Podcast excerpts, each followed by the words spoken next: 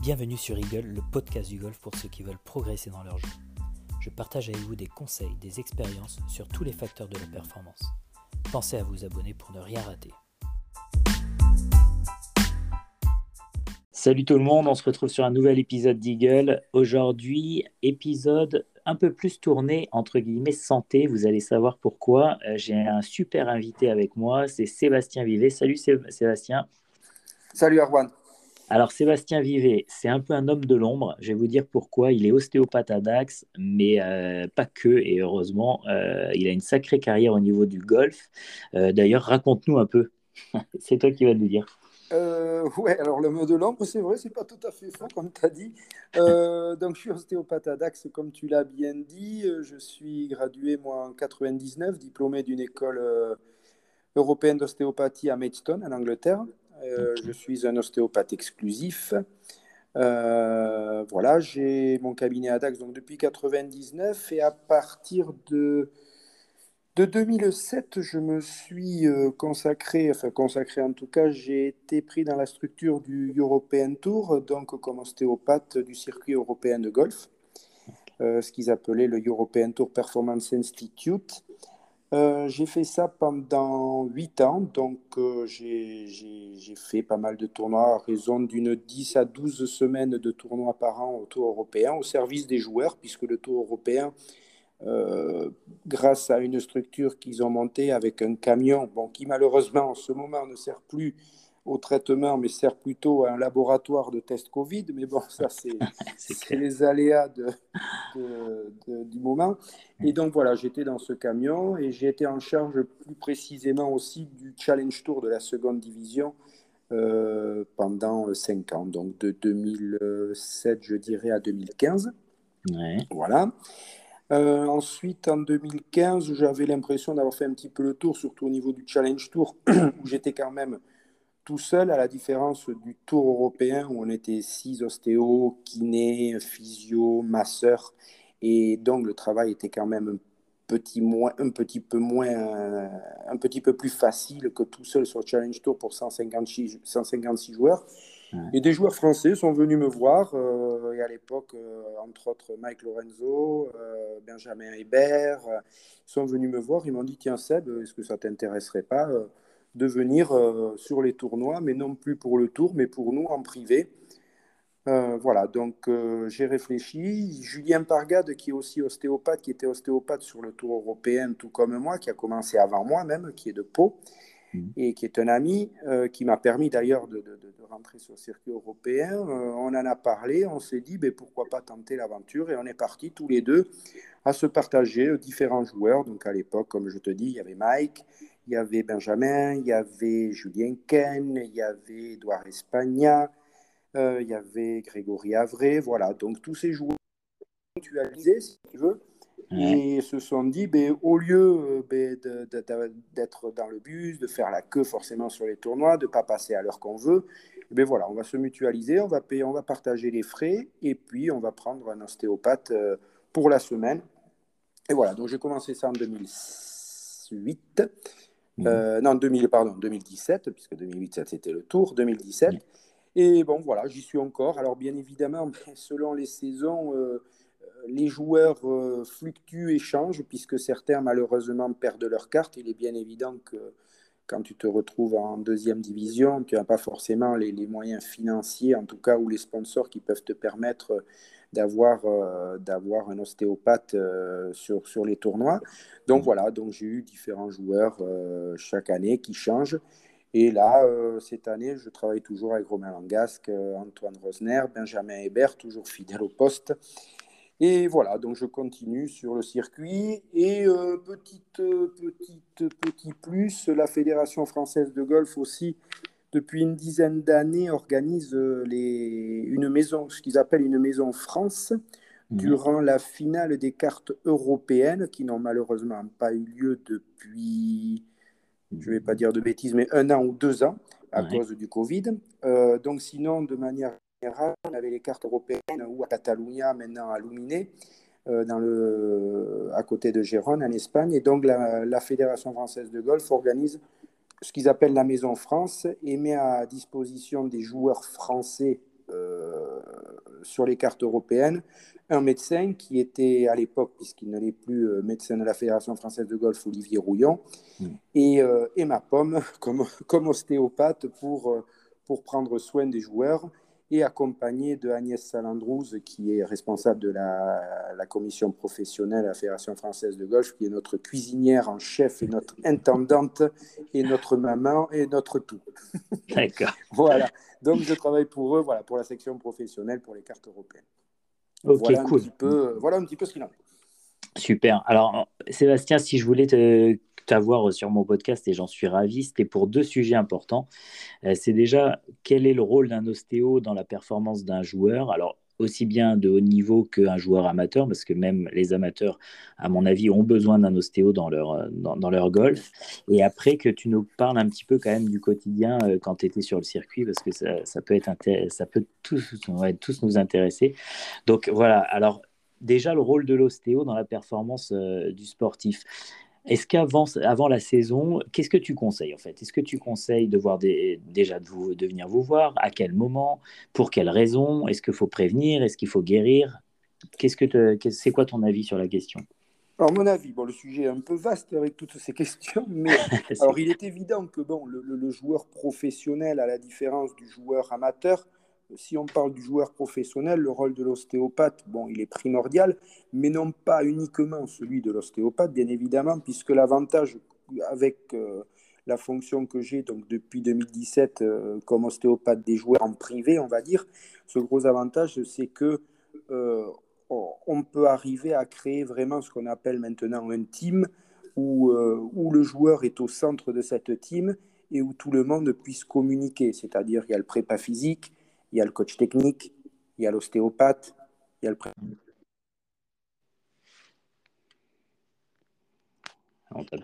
protagoniste, il y a le cadet, etc. Il y a le manager. Voilà, tous ces, gens sont aussi importants les uns que les autres.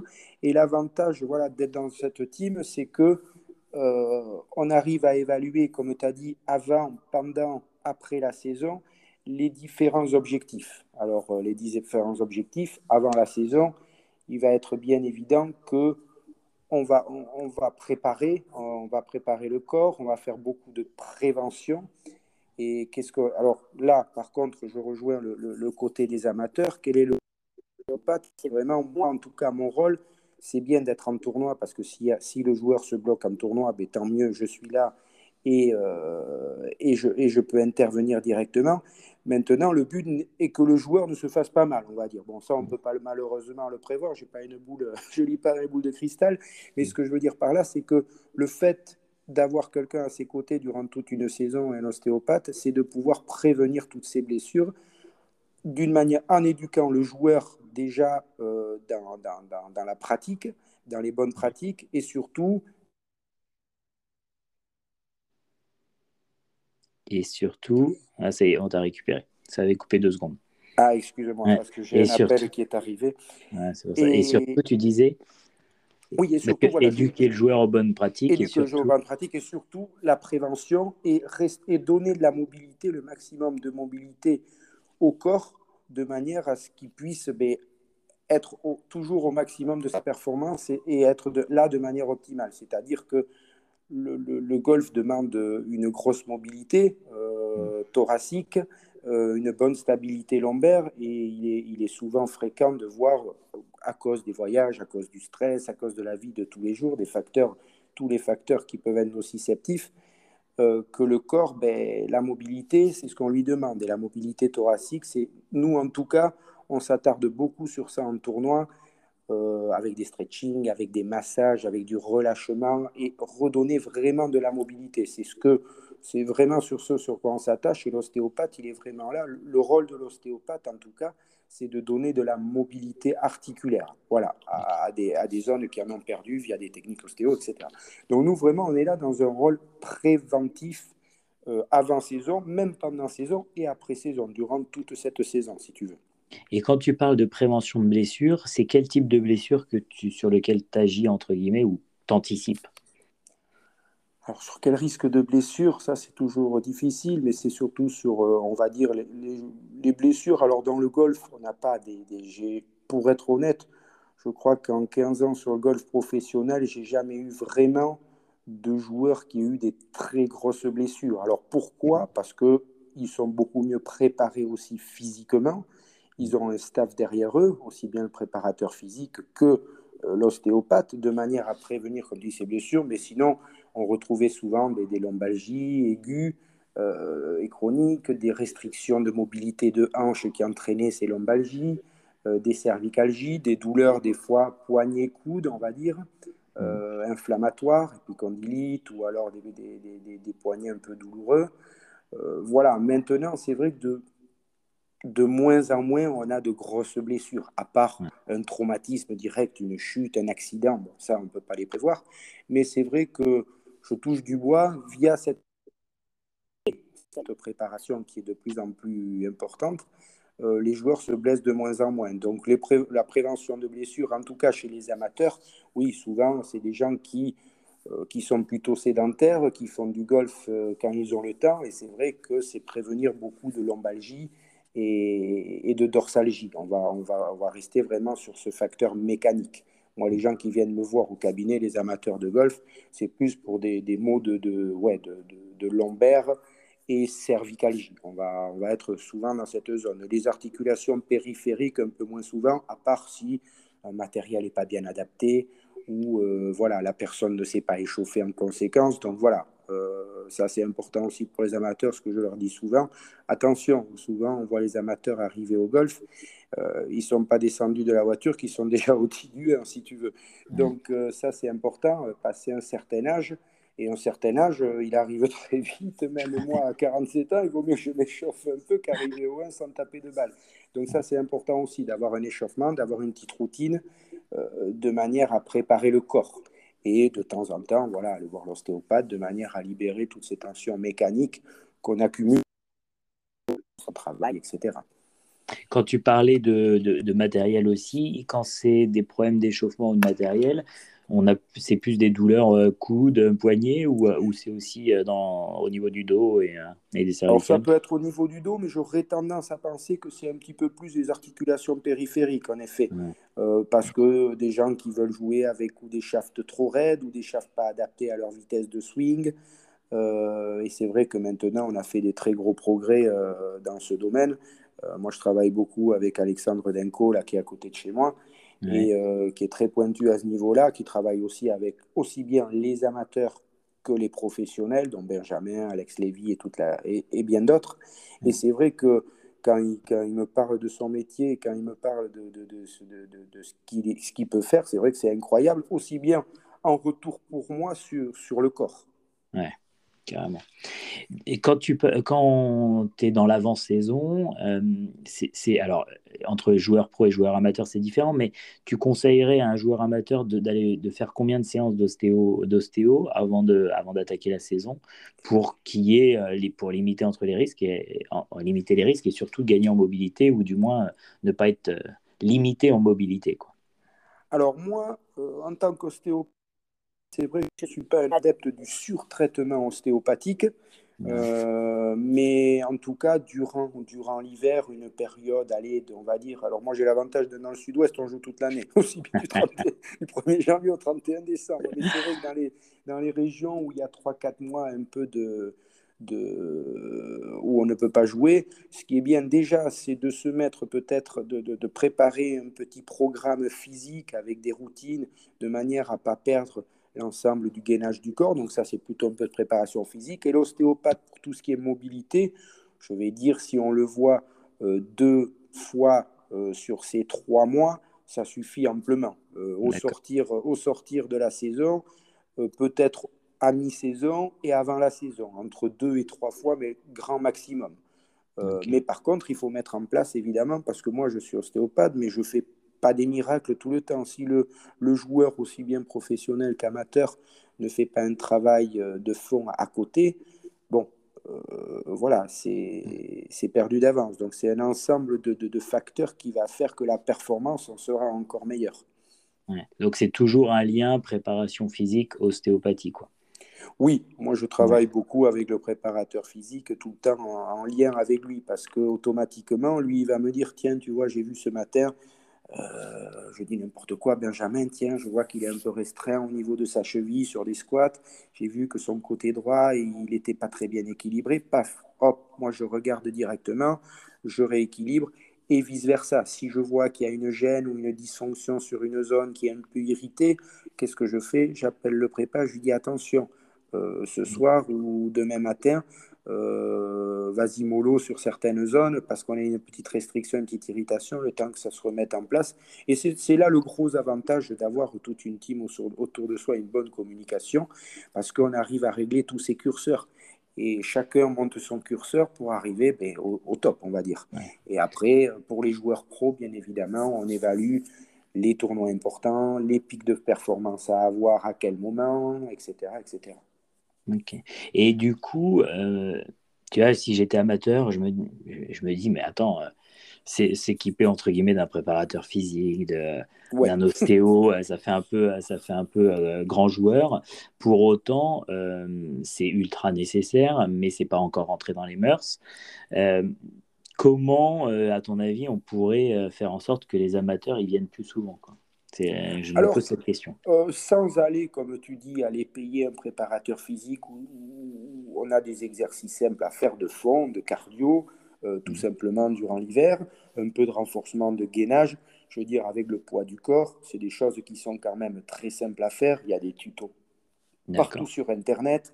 Euh, bon, il y a de tout sur Internet, tu vas me dire, mais on connaît toujours un prépa physique dans son entourage ou quelqu'un qui connaît, ou même l'ostéopathe qui a même de donner des exercices et aiguiller en tout cas sur des exercices simples. Il faut pas, je veux dire, il faut pas chercher des choses compliquées parce que moi, dans ma pratique personnelle d'ostéopathe, dans la vie de tous les jours, que ce soit des golfeurs ou autres, je sais que les gens ils vont te dire je le fais, ils vont le faire un jour, deux jours, à part les gens très motivés, mais en général ils vont pas le suivre. Il faut faire des choses simples, des petites routines simples de 10 minutes, un quart d'heure, mais le mm. faire régulièrement, à, savoir un peu de cardio, un peu de gainage, poids du corps, déjà, et un peu d'ostéo à côté de manière à restaurer toute la mobilité. Déjà, je pense que tu, seras déjà pas mal. c'est clair. Et il n'y a pas d'âge. Ah, il n'y a surtout pas d'âge, au contraire. et, plus on va en âge, mieux ils vont en faire un petit peu plus, je te dirais. Mais il faut en faire aussi au plus jeune âge. Moi, je m'occupe de, jeunes. Euh, je vois qu'ils croient euh, peut-être physiquement, parce qu'ils sont jeunes, ils n'ont pas mal, ben, qu'il ne faut pas forcément euh, s'occuper. S'occuper, si, ils ont compris, mais, mais ils sont plutôt dilettantes. À 15-16 ans, tu as plutôt envie de, de, faire autre chose, des fois. que Mais parce que ce n'est pas non plus forcément dans nos euh, tu vas, tu vas aux États-Unis dans les, dans les universités, ils n'ont pas les mêmes mentalités, ils n'ont pas la même approche. Voilà, mm. c'est parce que c'est pas forcément dans notre approche et dans nos mentalités, mais ça y est, ça colle. Tu regardes au niveau des, des, des, des, des jeunes maintenant dans les pôles, voilà, ils ont des préparateurs physiques, ils ont des kinés, ils ont des ostéos. Euh, voilà, ils ont compris qu'il fallait de toute façon, dès le plus jeune âge, en passer par là. c'est clair. Et en fin de saison, alors est-ce qu'il y a vraiment une étape fin de saison, début de saison, parce que fin de saison, début de saison, et encore plus dans le monde professionnel, c'est de plus en plus restreint. Est-ce que du coup, c'est plus un travail de continuité que tu fais au quotidien de l'année, alors même avec un, joueur amateur, à le voir peut-être tous les 3, 4, 6 mois, ou euh, effectivement tu marques vraiment un temps d'arrêt sur la fin de saison pour travailler un peu plus de la récupération, je sais pas quoi, et rattaquer début de saison, non, non l'idée, elle est vraiment dans la continuité. Si tu veux être efficace et performant, c'est la continuité. Euh, c'est pas voir la personne une fois en début, une fois en milieu, une fois en fin. Il n'y a pas vraiment de, je veux dire, une saison de golf aussi bien. Alors déjà, pour un professionnel, elle est, elle est quand même, je veux dire, ils jouent quasiment euh, maintenant, tu vois. Ils ont commencé en janvier, moi j'étais à Dubaï, euh, jusqu'en décembre, euh, ils vont pas arrêter. Alors s'il y a un petit gap là de peut-être d'un mois, un mois et demi en mars-avril, parce que dû aussi euh, à des tournois qui ont été un peu annulés.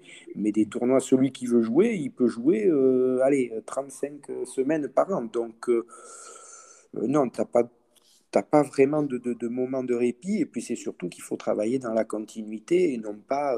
Et, aussi bien pour un joueur amateur. Moi, mes, mes patients, même non-golfeurs, voilà, je les vois de manière, on va dire, comme tu dis. Alors, si c'est quelqu'un qui a une activité physique plus importante, on va peut-être dire, allez, tous les 3-4 mois. Euh, mmh. quelqu'un qui en a moins, on va dire tous les 4 à 6 mois. Euh, et après, selon la douleur. Mais c'est vraiment la continuité qui fait que le travail paiera. Ouais, carrément. Carrément. Donc, du coup, effectivement, le rôle de l'ostéo est important dans la performance. C'était une certitude, mais ça l'est encore plus, plutôt d'une manière effectivement assez régulière. Euh, régulière et préventive, c'est vraiment le mot. Voilà. Euh, parce que voilà, c'est la prévention et vraiment le, le fait de restaurer l'équilibre du corps qui va faire qu'il pourra lui se défendre de manière optimale. À partir du moment où le corps est bien équilibré, il sait faire le boulot. Le problème, c'est qu'il faut lui donner les bonnes infos et qu'il soit bien équilibré. Et ça, c'est mon rôle, tout simplement. Et ça, que ce soit amateur, professionnel ou, ou, non, ou même non sportif. C'est vraiment restaurer la mobilité du corps de manière à ce qu'il se défende. Carrément. Yes, du coup, on a effectivement parlé de tout ce qui était saison, rôle de l'ostéo dans la performance. Parle-nous un peu du, du, quotidien sur le tour. Raconte-nous un peu une journée type. Là. Ça, moi, ça m'intéresse. Alors, une journée type, je vais, te même je vais même faire mieux, je vais te raconter une semaine type. Top. euh, non, comme ça, c'est plus clair. Euh, voilà, nous, ostéo, enfin, moi, ostéo, j'arrive donc, euh, le, je suis là du lundi au dimanche. Euh, donc, durant toute la semaine, qu'est-ce qui se passe le lundi? On va dire, on fait un petit peu l'état des lieux. Et on va faire pas mal d'ostéopathie. Alors, dans l'ostéopathie, je ne l'ai pas dit tout à l'heure, pour ceux qui ne connaissent pas tout forcément, enfin, l'ostéopathie de manière générale, on, a trois grands domaines pardon, sur lesquels on peut intervenir. Il y a l'ostéopathie dite structurelle, donc ça c'est le côté, on va dire, purement mécanique ostéo-articulaire avec des manipulations vertébrales. Mmh. Euh, il y a l'ostéopathie viscérale qui s'attache plutôt à l'ensemble du système digestif et euh, l'ostéopathie crânienne qui, elle, va réguler plutôt le système euh, crânio-sacré et travailler plutôt sur l'équilibre énergétique, l'équilibre des fluides, l'équilibre émotionnel, hormonal, etc. Donc voilà, pour faire, je vais, je fais rapidement, mais c'était pour mettre les choses clairement. Pourquoi? Parce que tu vas, tu vas comprendre pourquoi. Donc nous, on arrive le lundi. Le lundi, état des lieux. Les joueurs, on les voit, on va dire, alors ça dépend des joueurs après leur round tout le temps. Avant leur round, certains oui, certains non. Ça, c'est chacun a sa propre routine, aussi bien de warm-up, aussi bien physique, ou certains veulent un petit massage, un petit, euh, un petit, un petit traitement d'un quart d'heure de manière à chauffer. Ça, ça dépend vraiment des joueurs. C'est ça, je laisse le libre choix aux joueurs. Donc le lundi, état des lieux, et on va travailler plutôt vraiment l'ostéopathie un peu plus dite structurelle, puisqu'elle a quand même un effet un peu plus important. Euh, euh, moi, je ne suis pas là vraiment, je ne suis pas un fan de grosses manipulations une heure avant le départ, parce que ben, neurophysiologiquement, euh, il y a quand même un impact, et à part vraiment s'il y a un gros blocage et que le joueur n'est pas capable d'aller au tiluum, bien évidemment que là, on les utilise et d'ailleurs c'est là où notre efficacité est importante. Donc le lundi, état des lieux, traitement on va dire plutôt ostéopathique pur et, mécanique. Et euh, durant la semaine, comment ça se passe? Ben, Tous les jours, donc nous, ostéo, on est levé le matin pour suivre le, warm-up ou pour les guider. Euh, si le préparateur physique n'est pas là, des fois le joueur nous demande voilà, de, suivre à la salle pour voir si, s'il y a un problème, ou pour le guider, ou pour l'aider. Euh, direction le golf, nous, ostéo, ben, on a l'avantage de pouvoir suivre toutes les parties. Donc moi qui suis un golfeur amateur et qui aime le golf, eh ben, quand il fait beau, parce que quand il pleut, je reste dans l'hôtel. non, et encore que, j'y vais quand même. Euh, donc voilà, donc on suit les parties et le soir, ben, voilà, on se retrouve pour, pour échanger, pour voir les différentes sensations de la journée et euh, à partir de là, euh, de faire le traitement en fonction. Et ça, tous les jours de la semaine jusqu'au dimanche. Alors moi, le dimanche, je ne les traite pas. Je m'en vais en général ou le samedi très tard, après les avoir traités dans la nuit, ou le lendemain, selon les pays où je me trouve. Donc voilà, donc après, il y a vraiment un échange qui se crée. Il est évident que la relation, moi les joueurs, je les connais depuis 15 ans. Donc c'est sûr qu'après, alors le début de la semaine, il est toujours cool. Euh, les autres jours de la semaine, ils peuvent être cool comme ils, peuvent être moins cool selon les résultats, si tu vois ce que je veux dire. Donc c'est là où aussi le rôle de l'ostéopathe et notre présence est importante parce que ben, ça leur permet de dégager leurs émotions, de parler ou de pas parler d'ailleurs, mais d'avoir un moment, en tout cas ils savent que quand ils viennent, ils ont une heure, une heure et demie où ils sont au calme, où ils peuvent se libérer, où ils peuvent relâcher un petit peu la tension, la frustration pour, sur certaines parties. Et c'est là où les techniques ostéopathiques, je parlais de crânienne tout à l'heure, je sais que quand les joueurs sont, vraiment euh, vidés, frustrés, énervés, euh, on a des techniques qui permettent aussi de relâcher tout ce côté un peu somato-émotionnel. Et, ça, c'est important.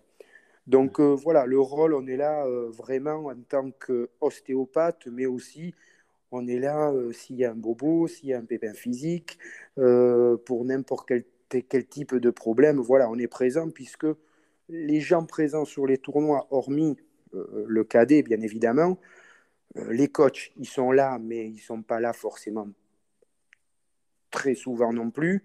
Euh, mhm. C'est vraiment l'ostéopathe qui, enfin, moi je sais que dans certains, sur certains joueurs, c'est quasiment moi qui suis là le plus souvent avec eux. Donc, euh, oui, il y a une, une, relation de confiance et c'est vrai qu'on est là pour, euh, ben, pour que le joueur n'ait rien d'autre à penser que taper la balle et se concentrer sur son golf.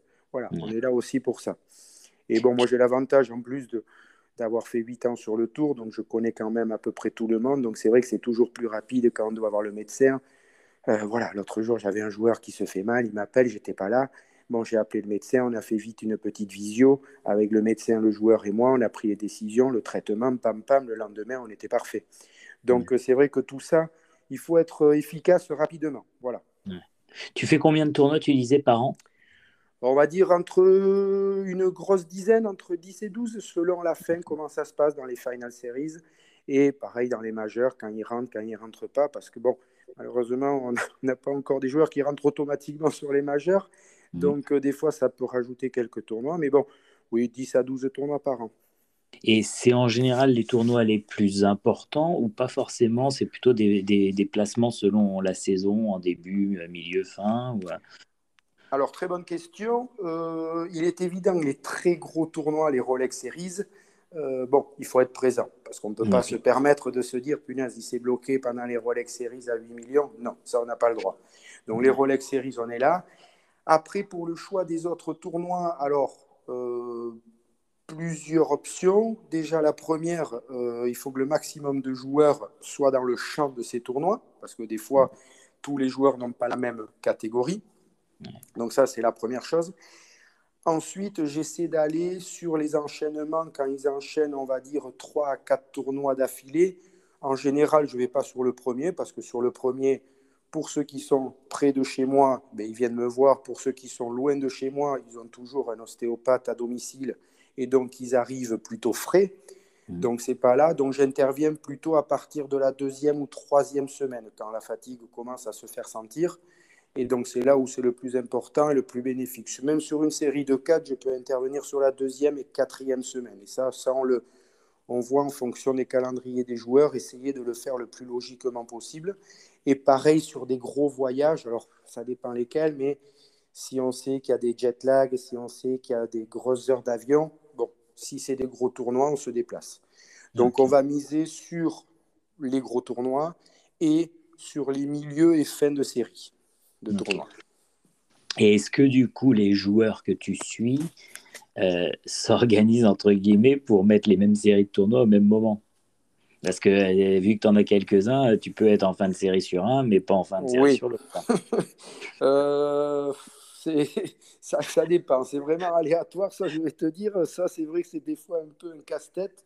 Mais non, en, général, ça se goupille plutôt bien. J'ai jamais eu de, gros soucis à ce niveau-là.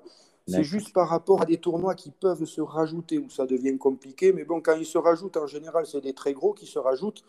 Donc bon, le compliqué devient moins compliqué, entre guillemets. Parce que, bon, mais non, après, non, jamais. Ils ont en général les joueurs qui évoluent, euh, que, euh, que j'ai la chance de, de j'ai la chance de m'occuper en général, il rentre sur tous les tournois, donc j'ai pas trop de soucis. Est-ce que tu. Euh, j'étais en train de penser, parce que tu as, Antoine euh, Rosner dans, dans, la liste et, euh, et d'autres, bien évidemment, mais je me, je me, disais, ces dernières victoires sur le circuit européen, Qatar, etc., est-ce que tu étais là et est-ce que du coup, la veille du dernier tour, c'est un moment un peu. Alors, est-ce que toi, tu fais effectivement comme. Vous faites comme d'habitude pour, entre guillemets, qu'il se passe bah, que ce soit comme d'habitude et qu'il n'y pas vraiment euh, qu'on ne sente pas qu'il y, ait quelque chose d'exceptionnel, ou effectivement il y a plus de précautions, on travaille plus sur les émotions, ou Comment ça se passe quand il y a une victoire au pour bout être honnête, Pour être honnête avec toi, j'étais jamais gagné les victoires. C'est peut-être pour ça qu'ils ont gagné, tu vas me dire. non, alors ça, c'est vraiment, c'est vraiment le hasard. Alors en plus, quand il a gagné, je ne travaillais pas encore avec lui complètement. Donc là, j'étais pas élu, donc c'est difficile à dire. Mais bon, pour, être, pour avoir été dans la situation, même avec Benjamin et avec d'autres, et même il y, a, il y a peu de temps à Valderrama avec Romain qui était quand même bien placé, et Benjamin qui a fait deux playoffs où j'y étais. Non, on ne change absolument rien du tout. Euh, on fait comme si de. Enfin, voilà. Alors, bien évidemment, euh, non, il faut surtout pas changer les habitudes. Euh, enfin, ah, moi, c'est mon point de vue personnel, hein, mais c'est ce qui se passe en général. Après, moi, je suis plutôt quelqu'un de. je ne suis pas quelqu'un de stressé de base, parce que ça, c'est important aussi. Les joueurs, il faut qu'ils aient quelqu'un à côté d'eux qui leur donne, on va dire, des bonnes vibes et puis des du, positif. Euh, voilà. Moi, je vais être plutôt là pour déconner, pour raconter deux, trois blagues, pour faire mon taf aussi bien que je le puisse. Mais on va rien changer. On va plutôt passer du bon temps, parler autre chose que de golf, rigoler, raconter deux, trois blagues pourries. et puis, en général, ça passe. Mais il est évident que euh, ce qui est compliqué, c'est trouver le sommeil dans ce genre de situation, parce que bien évidemment, on, y on pense toujours au lendemain et à ce qui peut arriver, à la victoire. Mais bon, ça, c'est malheureux, ou heureusement du, du bon stress. Mais après, c'est la gestion de chacun. Moi, je ne change rien et les joueurs en général ne changent absolument rien du tout. Et tu as eu des moments où, euh, parce que tu vois, je, vois ce que tu veux dire sur, euh, tu vas parler d'autres choses, etc. Mais est-ce que tu as eu des moments où tu as senti que le joueur, euh, tu avais vraiment des difficultés à lui parler d'autres choses et, et qu'il était vraiment très dans, dans, sa performance du lendemain ou, ou non, en général, ils sont, il, rentre vite dans tes blagues pourries. Oh, il rentre assez vite, je trouve, mais bon, parce que ça trop pourri, mais je plaisante, mais ce que je veux dire, non, après, c'est des joueurs qui ont. Alors, euh, il y, y, a deux types de joueurs. Il y a des joueurs qui sont quand même là depuis un petit moment, donc euh, qui connaissent un petit peu la musique et qui, et qui savent gérer ça. Et il y a les nouveaux qui, eux, j'ai l'impression, de plus en plus se détachent facilement de tout ça et en tout cas essaye de se détacher. Euh, moi, ce qui m'a fait le, plus halluciner dans les gros tournois comme les British Open, les choses comme ça, les Worlds, c'est euh, les Américains qui arrivent, qui j'ai l'impression qu'ils venaient jouer le, la Coupe du Beaujolais un dimanche après-midi. Euh, voilà. Et, c'est vrai que ça, ce détachement qu'ils peuvent avoir, et les, Américains sont assez bons là-dessus, parce qu'ils ont cette mentalité, fait que ben, au pire, ils vont jouer plus 7, mais le lendemain, bon, mais tant pis, c'est pas grave. On va attaquer. On est à l'attaque, on est détaché. Euh, voilà. Et ça, c'est vrai que c'est quelque chose qui n'est pas facile à, appréhender. Mais moi, c'est ce qui m'avait beaucoup euh, étonné, c'est le détachement qu'il qui pouvait avoir. Et les jeunes, j'ai l'impression, commencent à l'avoir, ce détachement. Donc ça, c'est bien. Euh, voilà, moi, je suis un petit jeune ici dans le coin qui est Oyan Guillamondegui, d'ailleurs, qui vient de gagner sur le Alps Tour avec 8 coups d'avance en tant qu'amateur, son deuxième, son deuxième tournoi professionnel. Voilà, alors je lis au téléphone. On n'a pas vraiment fait de débrief parce que là, je le laisse, il, joue le, il en jouait encore là au Caire. Mais euh, voilà, euh, je, je, je, vais débriefer. Je, suis curieux de savoir un peu, son papa était sur le sac, euh, de voir un peu comment il a. Mais moi, je l'ai cadayé une ou deux fois sur des tournois.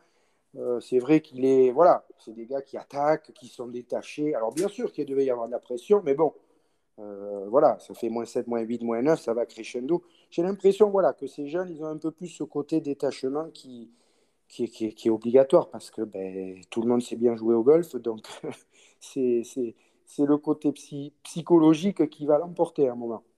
Ah, c'est clair. Est-ce que tu as des, euh, quand tu étais, que ce soit avec euh, ces joueurs français ou avec euh, quand tu étais sur le circuit européen, et il y a des joueurs que tu as eu dans les mains, tu vois, où tu t'es dit, ah, c'est pas possible, j'ai ce joueur-là dans les mains. Tu vois, il y a un moment. Euh, c'est, ouais, alors j'ai pas eu Tiger Woods malheureusement. Ouais. J'aurais bien aimé, je l'ai vu de très près, mais je ne l'ai pas eu dans les mains. oui, oui, oui, j'ai eu des très grands joueurs dans les mains. et honnêtement, je j'ai fait mon travail comme si ça avait été une personne euh, lambda. voilà, lambda dans mon cabinet. Euh, J'ai jamais eu, euh, d'ailleurs, une petite anecdote. J'étais, on était à la finale de la Race to Dubaï en je sais plus quelle année, avec le Tour, et arrive Luc Donald qui était complètement bloqué du coup. Et mm. puis les physios du Tour qui me regardent, ils disent T'en penses quoi et tout? Je regarde, je dis ben, Il a une cervicale complètement bloquée et tout. Et puis il me dit ah Ouais, tu, tu penses qu'il faudrait la faire Parce qu'il jouait euh, une heure après, quoi. Mais, bien, mais bien sûr qu'il faut faire. Je veux dire, moi, c'est mon métier de tous les jours dans mon cabinet. Moi, en tout cas, je le ferai. Ils n'étaient pas très chauds, ils prenaient des pincettes, c'était Luc Donald, ils ne savaient pas trop. Donc, ils lui ont demandé, il a dit, écoute, il y a Sébastien qui est là, il peut regarder s'il faut manipuler. Il dit, bien sûr, oui, qu'il y aille. Et donc, je l'ai manipulé, j'ai fait mon, mon, travail comme je l'aurais fait dans mon cabinet.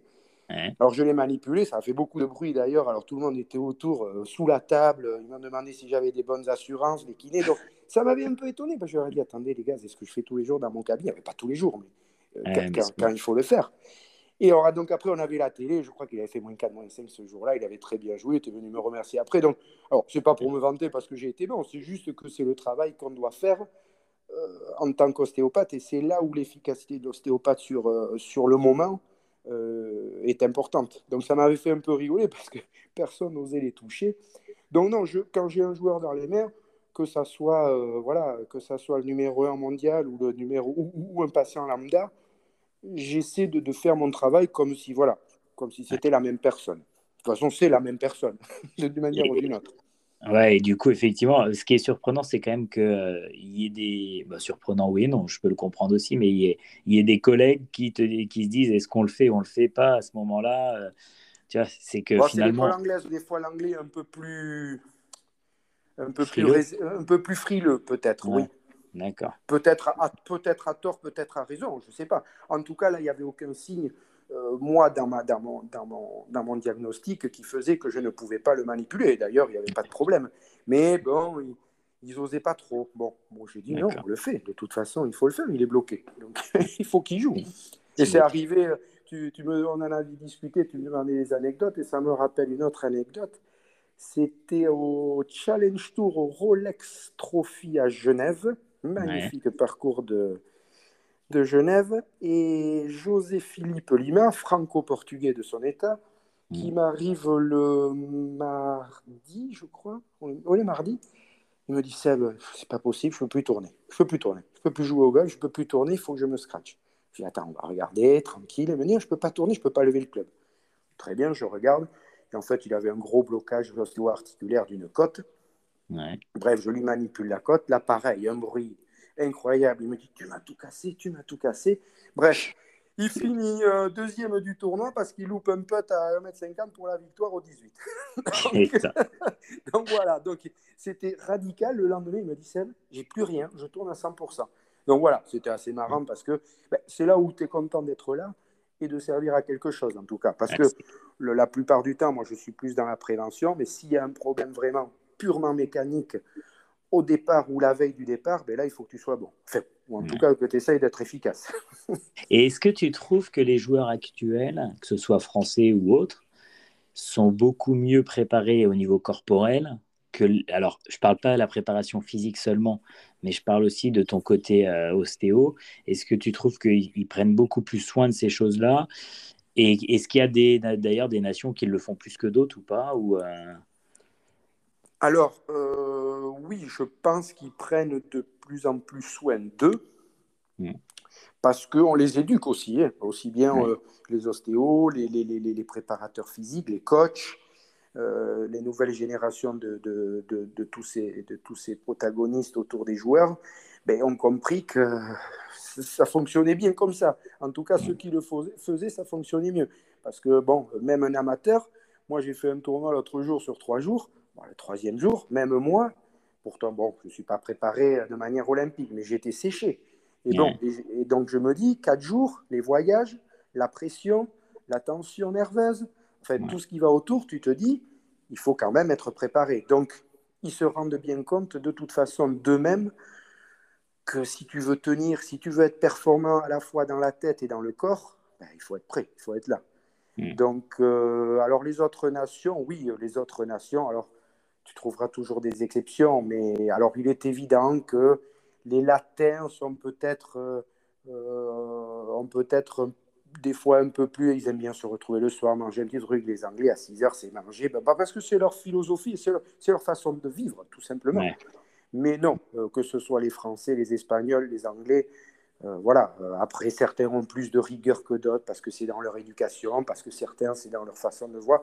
Mais non, tout le monde est préparé et tout le monde comprend bien que si tu n'es pas préparé, ça ne marche pas. Il ne passera rien. Ça marche pas. Et, dernière petite question, mais est-ce que ça t'est arrivé quand même d'avoir un joueur qui, est, qui est bloqué et qui, où tu te dis vraiment, bah, là, je, j'y vais pas, je, je, fais rien, et qui, tu vois, qui doit, bon, après, c'est que c'est plus grave, et qui scratch le tournoi, et ça t'est déjà arrivé, ça Alors, sur le tour européen, bien évidemment, parce que sur le tour européen, tu peux en avoir 35 dans la journée, donc là, il y en a eu, parce que là, il y a des moments, il y a des mecs, ils arrivent complètement bloqués, tu n'as pas le temps de passer, enfin, même si tu passes du temps, ils ne peuvent pas jouer, oui. Sur mes joueurs, moi, en privé, bonne question. Il, y en a que il y en a que j'ai fait arrêter euh, malheureusement parce qu'il s'était blessé, vraiment blessé traumatiquement. Euh, et je leur ai dit de rentrer et de ne pas jouer, ça oui.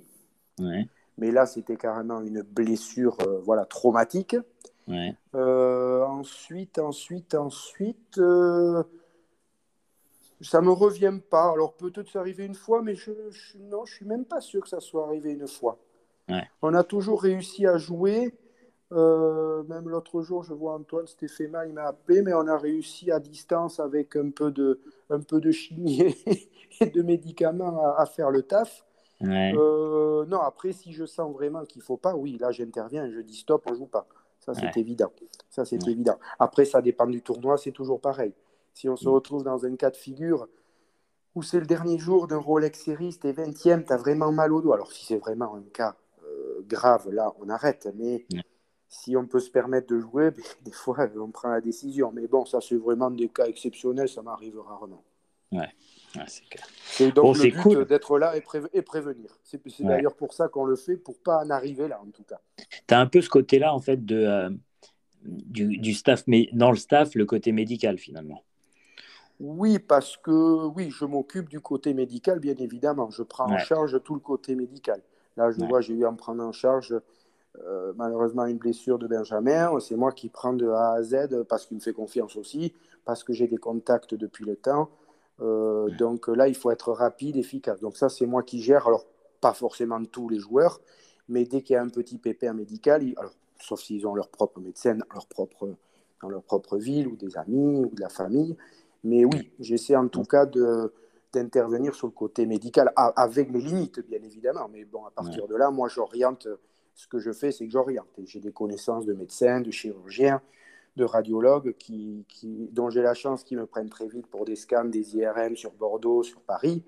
Et voilà, et Olivier Rouillon, qui est ancien médecin de la Fédé, qui est maintenant médecin du Racing Métro 92 Rugby, là, euh, qui est un ami, m'aide beaucoup aussi dans cette démarche quand j'ai besoin. Papa, on s'appelle, on est, il faut être efficace, vite. c'est clair. C'est l'avantage d'être là depuis longtemps et de, voilà, de, de, de, pouvoir, euh, de pouvoir aiguiller rapidement vers des spécialistes. C'est top. Euh, Sébastien, je pense qu'on a fait un bon tour de, des thématiques qu'on s'était dit.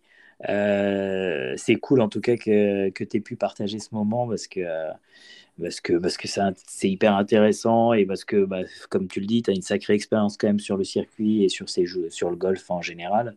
Et donc, du coup, c'est bien que ça vienne de toi, ça fait. C'est cool.